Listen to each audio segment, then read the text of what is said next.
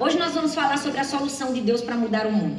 Quando a gente é criança, todo mundo quer mudar o mundo, né? A gente quer uma profissão para mudar o mundo. A gente quer ser e acontecer e fazer.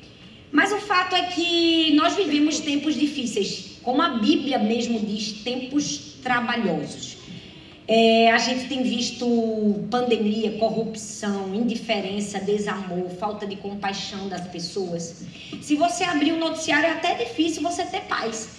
Porque a gente vê tanta notícia ruim de filho que mata mãe, mãe que mata filho, e, e, queima índio vivo na praça. São tantas aberrações que nós vivemos. É um desamor, uma falta de Deus no mundo. E isso tudo precisa mexer com a gente. A gente não pode ficar indiferente a isso. Nós precisamos sermos sacudidos. Eu realmente creio que o mundo precisa de um verdadeiro avivamento. É, muitas pessoas pensam que avivamento é só você ser cheio do Senhor, cheio do Espírito Santo, falar em novas línguas, e é sim.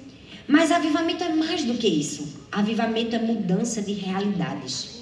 Avivamento é transformação de pessoas, é transformação do mundo. A minha pergunta para mim e para você hoje é: qual tem sido a nossa resposta diante de tanto sofrimento, indiferença, diante de tantas dificuldades de vivermos nesse mundo que nós vivemos caótico? É, a gente sempre fala e sempre ensina que a igreja é uma agência do reino de Deus aqui na terra.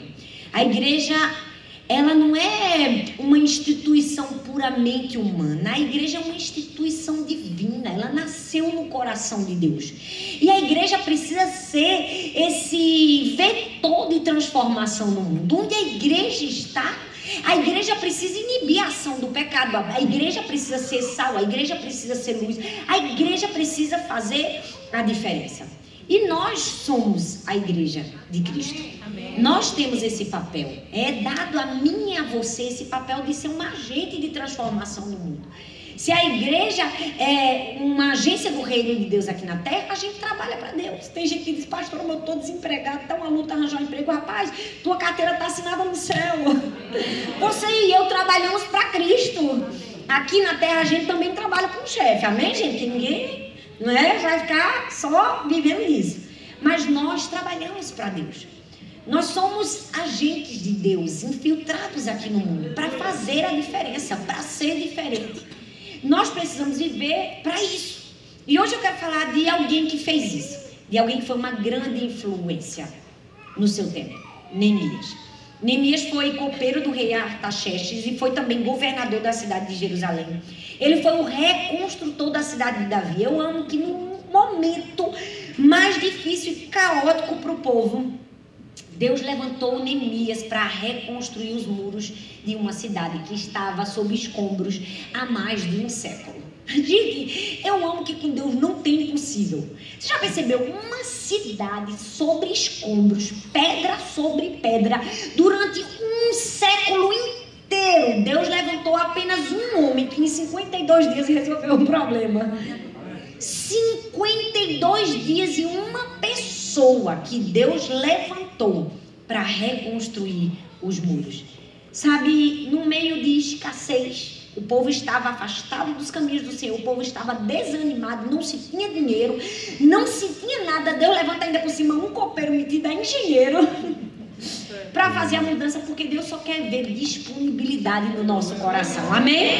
Tem gente que diz assim, mas eu sou um copeiro rapaz, sabe de nada. Deus levanta copeiro para ser engenheiro, é verdade ou não é? Eu não duvido de nada que uma cidade sob escombros por um século, em 52 dias foi erguida. Por que, que você e eu ainda duvidamos de algumas coisas que Deus pode fazer na nossa vida e através de nós. Não é verdade? Neemias é um clássico exemplo de alguém que se levantou para mudar o mundo. E sabe, eu creio que Deus quer levantar Neemias nessa geração. Então, abra sua Bíblia, por favor, no livro de Neemias. No capítulo 1, do verso 1 ao verso 11, nós vamos ler texto por texto. Esse é um sermão expositivo. Então, abra sua Bíblia e deixe ela aberta, porque aqui nós estudamos a palavra e somente a palavra. E a verdade e a palavra revelada. Amém? amém. Quem está disposto a aprender, diga amém. amém. Glória. Quem deu o aleluia mais forte. Estou brincando, já ia dizer, recebeu a benção primeiro. Cristiano, não perde não. Neemias capítulo 1, do verso de número 1. Diz assim: Palavras de Neemias, filho de Acalias. Ora, sucedeu no mês de Quisleu, no vigésimo ano, estando eu em Suzã, a capital. Veio Anani, um dos meus irmãos, com alguns de Judá, e perguntei-lhe, fala comigo, perguntei-lhe, pelos judeus que tinham escapado e se restaram do cativeiro e acerca de Jerusalém. E eles me responderam: onde restantes que ficaram no cativeiro lá na província estão em grande aflição e opróbrio. Também está derribado o muro de Jerusalém e as suas portas queimadas a fogo. Sabe, o texto começa em um momento em que havia destruição. O povo havia sido levado cativo à Babilônia. Muitos tinham sido mortos, um grande massacre, destruição total. Uma cidade sob escombros. E os poucos que restaram, a Bíblia diz que eles estavam em opróbrio, eles estavam em sofrimento, eles estavam comendo de migalhas, eles estavam sofrendo, e os outros estavam totalmente escravizados. Então se levanta um homem, um copeiro, Neemias. E o texto diz que a primeira coisa que Neemias fez foi perguntar. O texto diz: E perguntei-lhes pelos judeus que haviam escapado e restado do cativeiro e acerca de Jerusalém. Sabe, esse perguntar de Neemias nos ensina uma primeira lição para quem quer ser um agente de transformação no mundo. É que a gente tem que ter real interesse pela cidade e pelas pessoas. Ele disse assim: Eu perguntei. Eu amo que Neemias perguntou, ele disse assim: Como estão aqueles que sobraram? Como está a cidade? Eu tenho um interesse. Nós estamos vivendo uma época de interesses tão egoístas que ter um interesse no próximo hoje em dia é um milagre, é uma exceção. Aquilo que deveria ser uma regra para nós que somos cristãos, que somos filhos de Deus, hoje é quase que escasso. Nós precisamos aprender, e se eu e você queremos ser uma influência nessa geração, se nós queremos ser um Neemias levantado na nossa cidade, no nosso bairro, no nosso trabalho, nós precisamos ter interesse pela cidade e pelas pessoas. Eu quero que eu e você possamos parar e pensar qual é o nível de interesse que eu tenho pelas pessoas. Qual o nível de interesse meu? Será que eu tenho sido um Neemias que tenho me preocupado, que tenho perguntado? Que tenham interrogado, sabe? Nós precisamos entender que, como igreja de Cristo, nós somos o sal da terra. A Bíblia tem tantas analogias lindas para mim e para você: sal, luz. O sal é um elemento antisséptico, ele, ele previne a decomposição. Se você estudar a história, você vai ver que quando se faziam grandes viagens, você vai puxar aí do seu tempo de escola, de história, lembra? Que não se tinha geladeira, como é que preservava a carne nas navegações? Com sal. Porque o sal ele preserva da decomposição. Então eu e você temos que ser um agente de preservação no mundo. Ei, aonde eu chego tem que chegar retidão, santidade. Ei, aonde eu estou como igreja de Cristo, eu preciso ser diferente. E mas eu preciso ter interesse. Sabe? Eu sempre digo quando fazemos para as pessoas e pelas pessoas, fazemos para Deus. Neemias teve interesse. O problema é que às vezes nós somos um sal que não inibe decomposição. Às vezes nós estamos sendo um sal que não sal, uma luz que não ilumina. Quantas vezes nós estamos tão indiferentes à dor do outro? Estamos passando por um, um mendigo, uma prostituta, isso é muito mais comum no Brasil, mas não percebemos. Passamos por uma pessoa no culto, na, na célula, e não percebemos. Não percebemos se ela está angustiada, se ela está triste, se ela está em opróbrio, se ela está passando por uma aflição. Por quê? Porque estamos tão centrados em nós mesmos que não sequer conseguimos fazer uma pergunta. Neemias fez uma pergunta, ele disse: Como estão as pessoas? É por isso que ser igreja, gente, vai na contramão do mundo. Ser igreja não é para todo mundo, não. Ser igreja é difícil, gente. Ser crente. Ei, esse negócio de oba-oba é moda. Uhul. Não. Ser igreja é ser eclésia de Cristo. O termo igreja no grego é eclésia, chamado para fora. Não é vir para o culto, sentar na cadeira e dizer, eu sou crente, eu vou ouvir a palavra. Não, ser igreja é fazer a diferença onde você trabalha. Ser igreja é que as pessoas percebam que você é íntegro. Ser igreja é que as pessoas percebam que você tem alguma coisa que os outros não têm. Porque se não estamos iluminando e não estamos salgando, alguma coisa há de diferente em nós. Neemias perguntou, então fala comigo, interesse. Gente, fala com vontade, fala interesse. interesse. Boa. Primeira lição, interesse real pela cidade e pelas pessoas. Segunda lição para quem quer ser um Neemias na sua geração, um agente de transformação no mundo é envolvimento. Diga comigo, envolvimento. Envolvimento, envolvimento pessoal com os que sofrem. O texto continua e o versículo 4 diz assim: Tendo eu ouvido essas palavras, sentei-me e chorei e lamentei por alguns dias. Gente, não basta a gente ter interesse, é preciso ter o quê? Envolvimento. Porque interesse tem até uns que tem, né? Já viu que tem gente que pergunta, e aí, como é que você tá? Mas não quer nem que você responda que tá mal. Não é? Quem não quer ter o problema de ter que conversar com você. Porque interesse, interesse todo mundo tem. Tem até interesses nécios, interesses malignos. Infelizmente, essa é a verdade. Mas nós precisamos ter o quê? Envolvimento. O texto diz que Neemias perguntou, ele teve interesse, mas ele também fez o quê?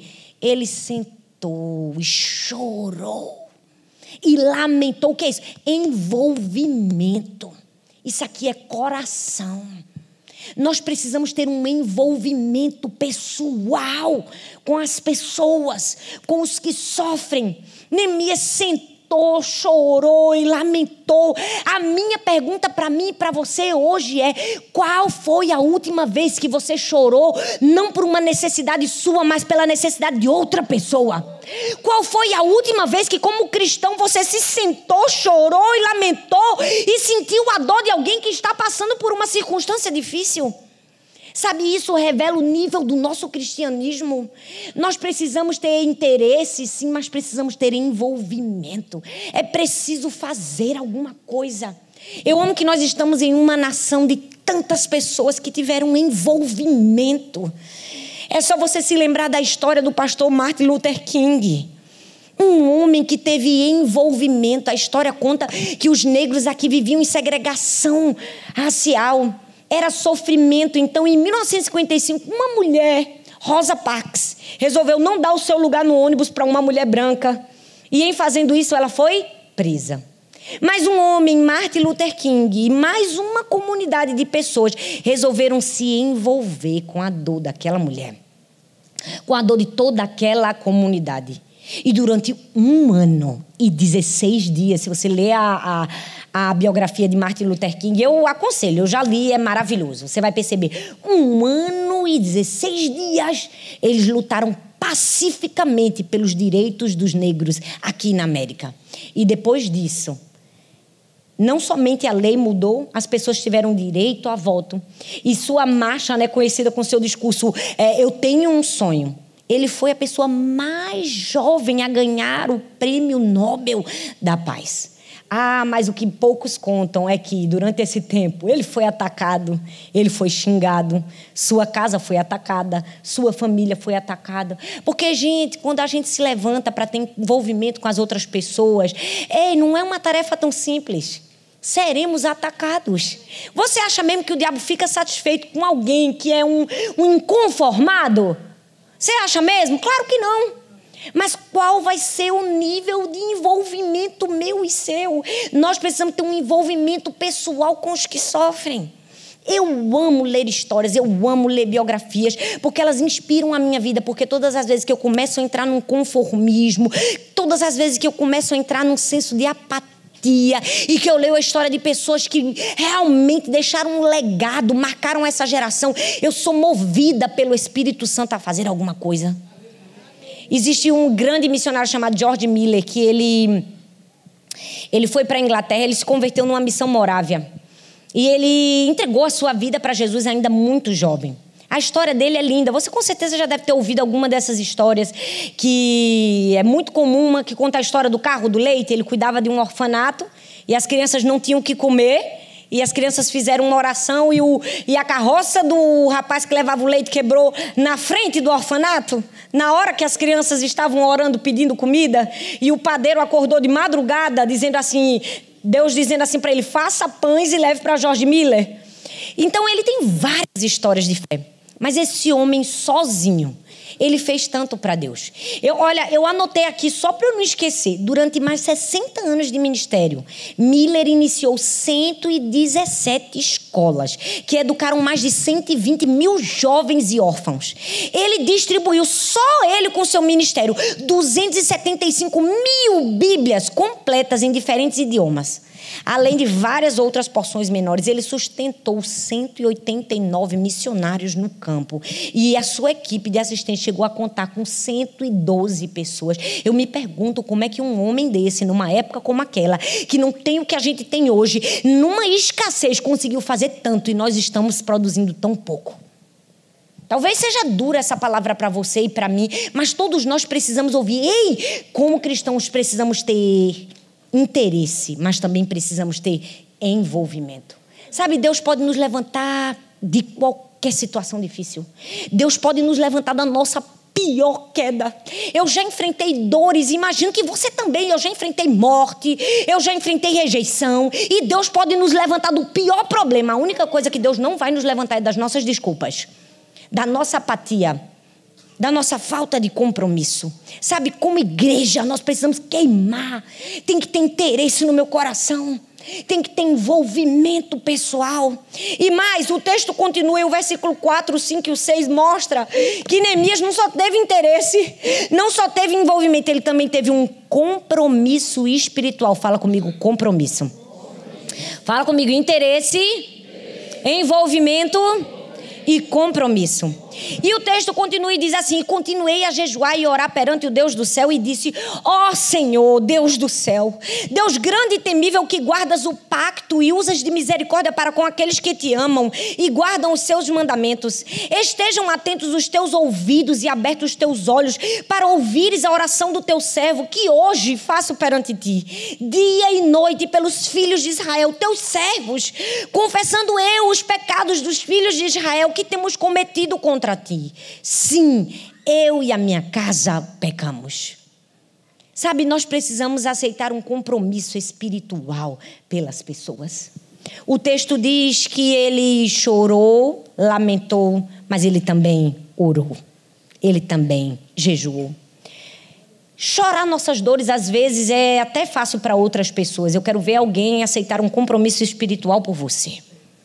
Sabe, me fala Quais são os assuntos e os nomes que estão na sua agenda de oração, que eu te digo quais são as suas prioridades?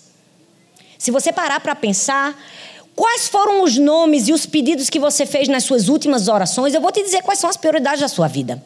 Porque às vezes, infelizmente, nós estamos tão cerceados de, uma, de um egocentrismo que nossas orações são Deus, eu, eu, eu e eu. Deus, eu preciso disso. Deus está faltando aquilo. Deus, minha família. Deus, o meu filho. E sabe, é lindo, amém. Clame por você, clame pela sua casa. Ame os seus.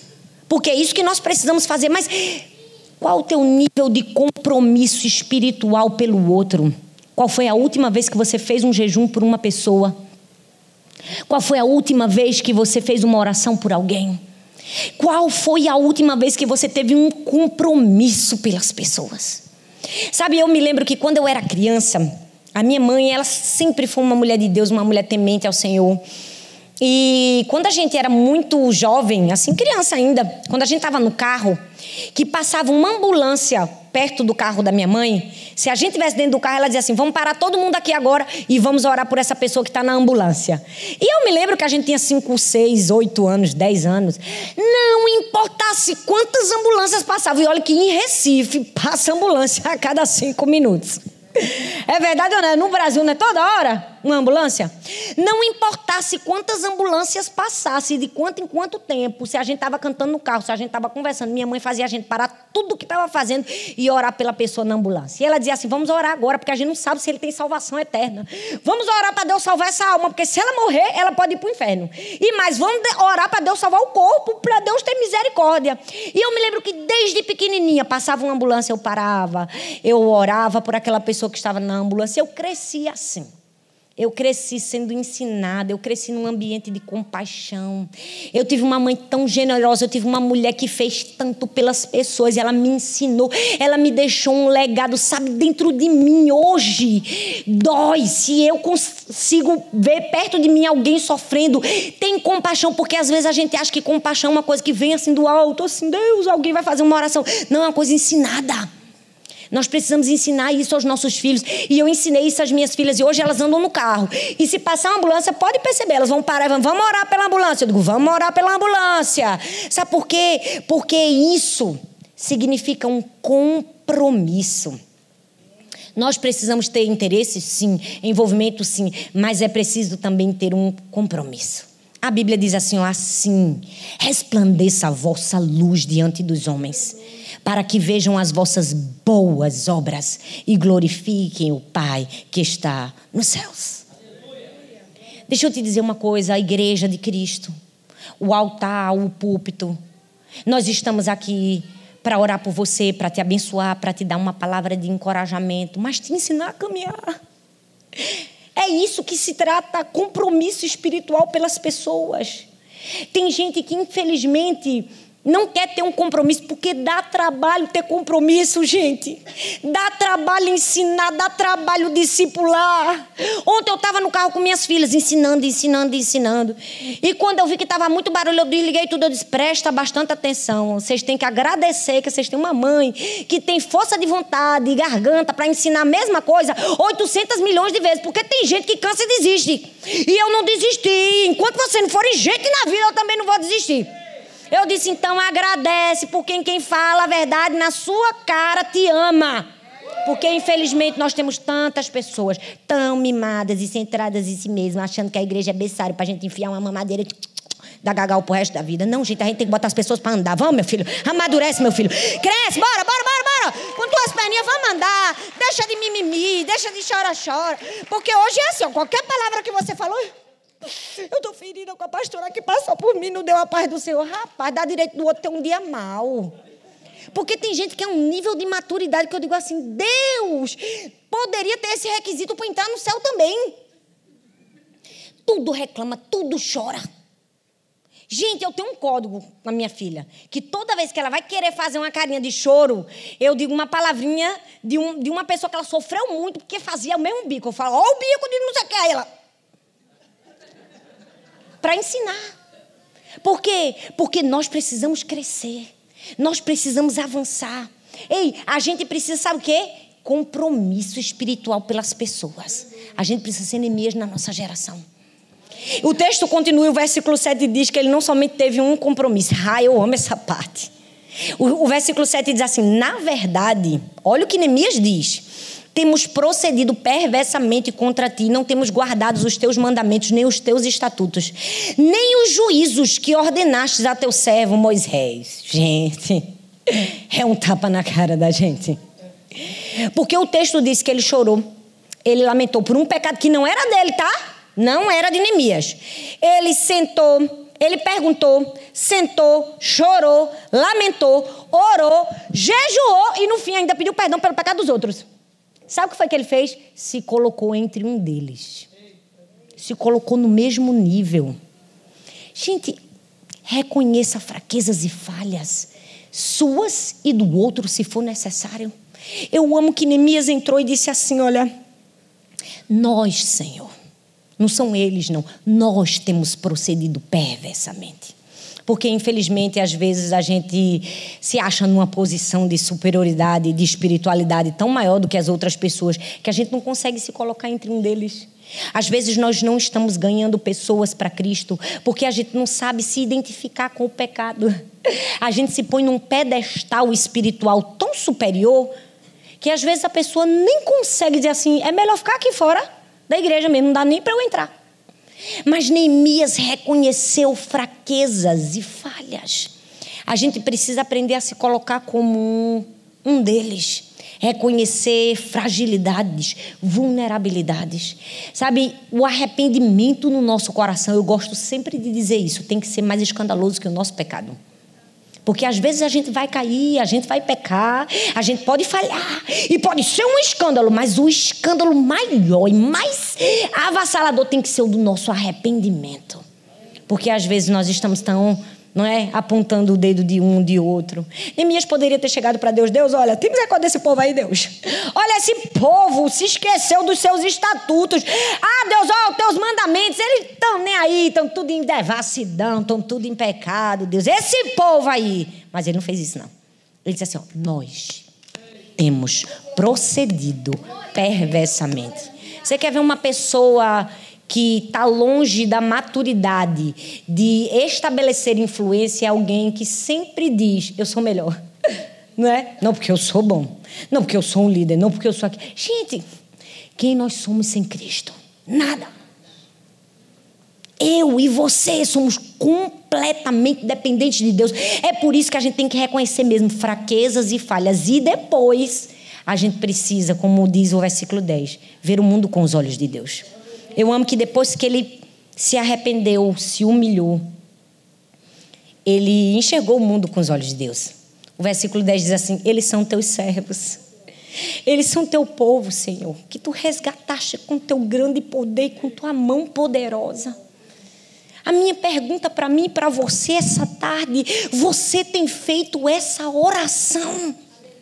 Você tem tido esse nível de compaixão? Você tem tido nível de compaixão de dizer, Senhor, eles são teu povo, Deus, eles estão tudo errado, mas são teu povo. Que tu resgataste com braço forte e mão poderosa. Você sabe o que é isso? O nome disso é empatia. É olhar com o olhar de Cristo, é amar como Cristo amou. Porque a igreja, a gente, é assim, igreja hospital, tem um bocado de gente doente, mas a gente está aqui para ser cura uns para os outros. Ensinarmos uns aos outros, ajudarmos uns aos outros. Mas infelizmente nos falta empatia. Se colocar no lugar do outro. Servir, gente, é uma missão. É uma missão de obediência, não é para qualquer pessoa, não. Nós precisamos de mais empatia no nosso coração. E é, antes de tudo, uma missão de Cristo, feita por mim e feita por você. É, tem tempos, tem muito tempo que Deus está me cobrando isso. E toda vez eu digo que eu vou pregar sobre isso, eu nunca prego. Meu Deus do céu, eu já devo ter feito umas dez vezes essa promessa para Deus, mas eu vou pregar só sobre empatia. Porque se tem uma coisa que está faltando no mundo é a tal da empatia, é verdade ou não é? Gente, tem hora que eu me assusto. Eu, eu me lembro uma vez, eu tenho várias histórias. Se deixar, meu, se eu pudesse, eu escrevi um livro só de histórias. Pensa numa pessoa que tem história, sou eu. Gente, com a graça do Senhor, eu falo isso com muito temor no meu coração, tá? Não estou querendo me colocar num lugar de superioridade, dizer que eu sou melhor do que ninguém. Não, pelo contrário, Deus me livre, Deus me livre de mim mesma se eu fizesse isso. Mas eu sempre servi igreja local, eu amo igreja local. Eu tenho entregado a minha vida só à Igreja do Amor há 20 anos no serviço do Senhor.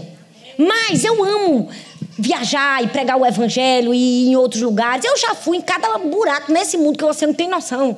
Só para você ter uma noção, o Brasil todo, não tem um, um, estado que eu não tenha ido. Todos eu já fui. Pensa assim no Acre, no Amazonas, é qualquer lugar. Pensa aí, já fui.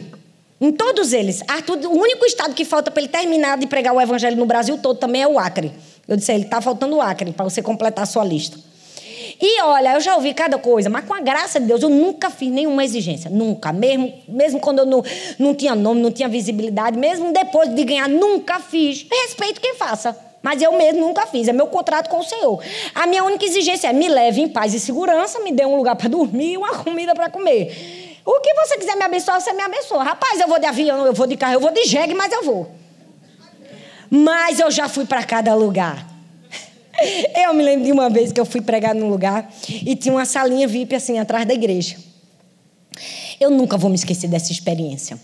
E tinha assim, é, uns pãezinhos de queijo, tinha umas bolachinhas, tinha uma coisinha bem bonitinha. E a menina que era responsável de cuidar da, da sala, claramente você via que ela gostava de mim, porque você vê quando uma pessoa gosta de você, no olho dela brilha. Pastor. Ela ficava assim, ó. Pastora, Aí ela fez assim: a senhora quer o quê? A senhora quer o quê? A senhora quer uma água, um café, um suco? É, me fala o que a senhora quer. Eu falei assim: uma água. Ela disse: uma água. Com gás ou sem gás? Eu, com gás. Porque eu gosto de beber água com gás. Quando ela abriu o frigobar, não tinha. Ela ofereceu água com gás, só que só tinha água normal. Ela, ela ficou toda decepcionada comigo. Eu digo, não, não tem problema não, eu bebo água normal também. Me dê água normal? Não, pastora, de jeito nenhum. A senhora gosta de água com gás, a senhora vai beber. Fique aqui, que eu vou aqui no posto do lado da igreja. Eu vou comprar água com gás. Eu digo, mulher, não precisa não. Eu só disse com gás porque você me ofereceu com gás. Mas me dê essa água aí. Ela, de jeito nenhum, pastora. Não, a senhora vai beber água com gás. A bichinha se levantou e saiu correndo. E realmente, do lado da igreja tinha um posto de gasolina. Deu Três minutos ela voltou com água com gás. Gente, eu fiquei tão constrangida, mas nessas horas você, você não sabe nem o que fazer. Aí eu, obrigada e tal. Quando eu disse isso, eu ouvi do corredor a outra moça que também servia na salinha VIP falar para outra: Ó, para aí, ó, só porque é famosa só bebe água com gás. Gente, eu não acreditei porque ela viu. Ela viu. Eu falei, mulher, não faz isso não em nome de Jesus. Mulher, tu viu aqui que ela me ofereceu água com gás. Mulher, melhore. Deu uma vontade, melhore de vida, criatura, em nome de Jesus. Pare de inventar uma coisa que não aconteceu. Mas sabe o que é isso? A ausência de empatia. Tem gente que ela fica assim, ó, desesperada para achar um erro em você. Ela fica caçando, ela diz, não, tem que ter alguma coisa aí. É ou não é? Ela fica, parece que desejando a sua queda desejando o seu mal, desejando o seu fim. É por isso que Deus quer levantar anemias na nossa geração. De pessoas que olham para o mundo com os olhos de Deus, olham com compaixão, olham com empatia, olham com amor. Errou, errou, amém. Glória a Deus, vamos embora. Mas tem gente que errou, fica aqui no erro, Raquel. Não sai daqui, não sai daqui. É ou não é? Não perdoa, não ama. Hoje estava conversando as meninas e disse: é porque fulana fez um bullying na escola com cicrana. Aí Sara foi, Laura disse assim: não, mas agora ela já está melhor, agora ela já está legal, agora ela é legal, agora ela não faz mais bullying, não. Eu disse: pronto, agora ela é legal. Para de falar que ela fez o bullying, se agora ela é legal, ela não faz mais o bullying. Por que, que a gente, como ser humano, às vezes quer apontar falha, o defeito? Nós precisamos ensinar as pessoas a olhar para o mundo com os olhos de Deus. Não é para ficar apontando coisas que não deveriam ser apontadas. Nós precisamos olhar com mais compaixão. E por fim, a gente precisa depender completamente da capacitação divina para cumprir essa missão. Porque eu amo que Neemias nos ensinou a ter interesse, a ter envolvimento, a ter compromisso, a se colocar no meio deles, mas por fim, Neemias ensinou que a gente precisa depender completamente da capacitação de Deus. Ele disse assim, olha, no versículo 11, presta atenção que ele fechou com chave de ouro. Ele disse assim: "Ah, Senhor, que estejam atentos os teus ouvidos à oração do teu servo e à oração dos teus servos, que se deleitam em temer o teu nome. E faze hoje prosperar o teu servo e dá-lhe graça perante esse homem. Deixa eu te dizer, transformação de realidades é uma missão de resgate. E toda missão de resgate envolve riscos. Nós precisamos aprender a depender de Deus. Neemias disse assim: Ah, Senhor, tem misericórdia de mim.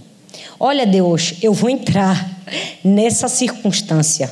Deus, eu vou entrar nessa adversidade. Eu me proponho a ser um reconstrutor de muros. Mas, Deus, tem misericórdia de mim. Porque, sabe, se o Senhor não for comigo, eu não vou conseguir. Sabe quantas pessoas querem reconstruir o um muro, mas querem fazer na sua própria força? Sou eu que faço, sou eu que aconteço, isso tudo aconteceu por minha causa. Não. Nós precisamos de dependência. Deixa eu te dizer, se encher de Deus é muito fácil. Difícil é se esvaziar de si mesmo. Difícil é depender. E nós precisamos de dependência.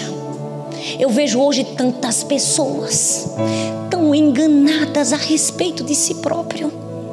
Eu olho para o mundo hoje e vejo tantas pessoas que precisam ser livres. Não é dos problemas, é de si. Precisa ser salvo de si mesmo. Porque infelizmente tantas pessoas chegaram num nível de se pôr numa posição de superioridade e dizer assim: enquanto todos buscam os holofotes, eu não, eu estou aos pés do Senhor. E acham que isso é humildade. que ledo engano. O nome disso é um orgulho travestido de uma hipocrisia farisaica. E nós precisamos ensinar e falar que o verdadeiro cristianismo é quebrantamento, gente. É a verdadeira humildade é reconhecer dependência, é dizer: Deus, olha, tá tudo pedra sobre pedra. Eu me proponho, Senhor, a ser um instrumento, mas Deus, eu não vou na minha força, na minha capacidade, no meu dom, porque eu sei falar, porque. Não, eu vou dependendo do Senhor, eu vou porque eu preciso de Ti, e se a Tua presença não for comigo, nem me deixa ir. Nós estamos aqui porque dependemos de Deus. Um dia que a gente achar que nós somos alguma coisa, a vida da gente está acabada, está perdida. Deus quer nos levar a um nível de dizer que nunca se perca do nosso coração a compaixão pelas pessoas. Lidar com gente não é fácil. Quantas vezes nesse meio termo você sofre, né? Como diz o pastor Ebe, a mordida da ovelha. Quantas vezes um amigo, uma pessoa que você amava, alguém que traiu, não é fácil. Mas eu preciso te dizer: pessoas ferem, mas pessoas curam. Tem gente que vai te ferir, tem gente que vai te trair, mas tem gente que vai ser cura de Deus na sua vida. E que seja você essa pessoa. Seja você o maduro que vai dizer: Deus, eu não serei igual, eu vou fazer diferente. E se necessário for, eu vou resgatar essa vida. Compaixão, empatia envolvimento tem que queimar no nosso coração. Essa semana que passou eu fui pregar na Carolina do Sul. E eu sou muito organizada e muito criteriosa. Quem me conhece me segue e sabe. Eu tenho uma agenda toda organizada, preparada. Eu sei o que eu vou pregar em, em cada lugar. E eu tinha dito assim para Deus, assim, Deus, em abril eu não vou não pregar em nenhum lugar. Eu até falei com minha assistente Eutácia, não aceita nenhum convite para abril, que eu queria só descansar em abril.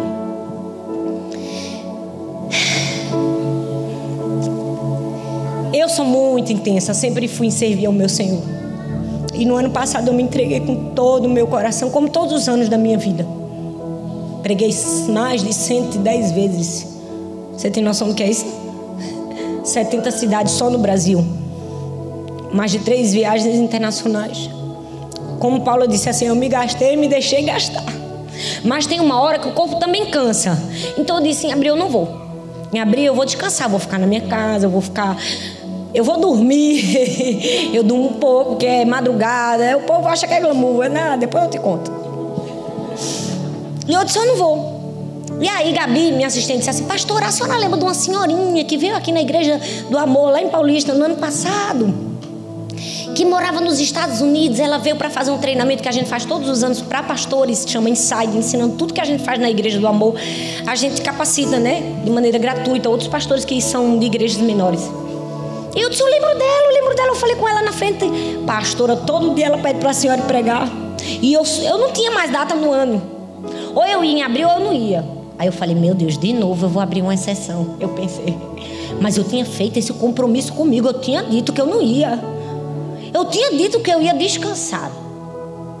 E aí eu disse, pensei, pensei, eu disse, não, Tassi, diz a ela que eu vou. Dá a ela dia 21. Eu vou no dia 21 pregar lá.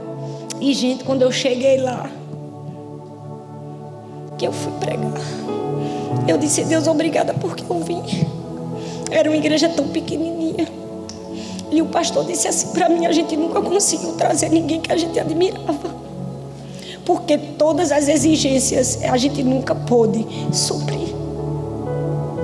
A minha oração hoje, para mim para você hoje, que nunca se perca de nós a essência do verdadeiro amor por Jesus e por vidas. Que mesmo cansados, nós podemos estar cansados, como eu preguei aqui esses dias, mas nunca consumidos. Nós precisamos estar sempre dispostos a dizer sim para Jesus. Você pode ficar em pé no seu lugar. Eu não sei se você chegou aqui. Eu não sei se você mora aqui há tempo. E talvez a rotina da vida, a canseira do trabalho, fez aquela chama que era tão forte no seu coração esfriar. Deus te trouxe aqui para te dizer: você não está aqui por acaso. Sua vida tem um propósito e para cumprir um propósito, foi para um tempo como esse que Deus te levantou. Ah, você não pode viver por viver. Você não pode viver uma vida vazia, medíocre. Você precisa viver queimando em seu coração amor por Jesus e por vidas. Eu amo a Bíblia quando fala em Efésios capítulo 2, versículo 10, que diz assim: Porque nós somos criação de Deus realizada em Cristo Jesus. Para quê? Para fazermos boas obras, as quais Deus de antemão preparou para que nós as praticássemos. Deixa eu te dizer uma coisa, eu não sei o que você pensa da sua vida cristã, mas Deus desenhou boas obras para você. Qual é a sua resposta? Qual é a minha resposta? Sabe, eu amo o texto de Atos capítulo 13, 36, que são as memórias póstumas de Davi. Lápide nos ensina muito quando uma pessoa morre. E a Bíblia diz: tendo, pois, Davi servido ao seu propósito, ao propósito de Deus em sua geração, adormeceu e foi sepultado com seus antepassados, e seu corpo se decompôs. Que coisa mais linda. O texto diz: depois de Davi ter servido ao propósito de Deus na sua geração, ele morreu. Será que vai ser assim comigo e com você? Será que vão poder olhar e dizer assim: olha, esse aí cumpriu o propósito de Deus na sua geração? Será que na sua lápide vai ter: ah, esse daí mudou o mundo, ah, esse daí foi um Neemias, ah, esse foi um reconstrutor de muros, ah, esse não foi uma pessoa indiferente, não, essa pessoa não foi alheia, não, essa foi uma pessoa cheia de amor, cheia de compaixão.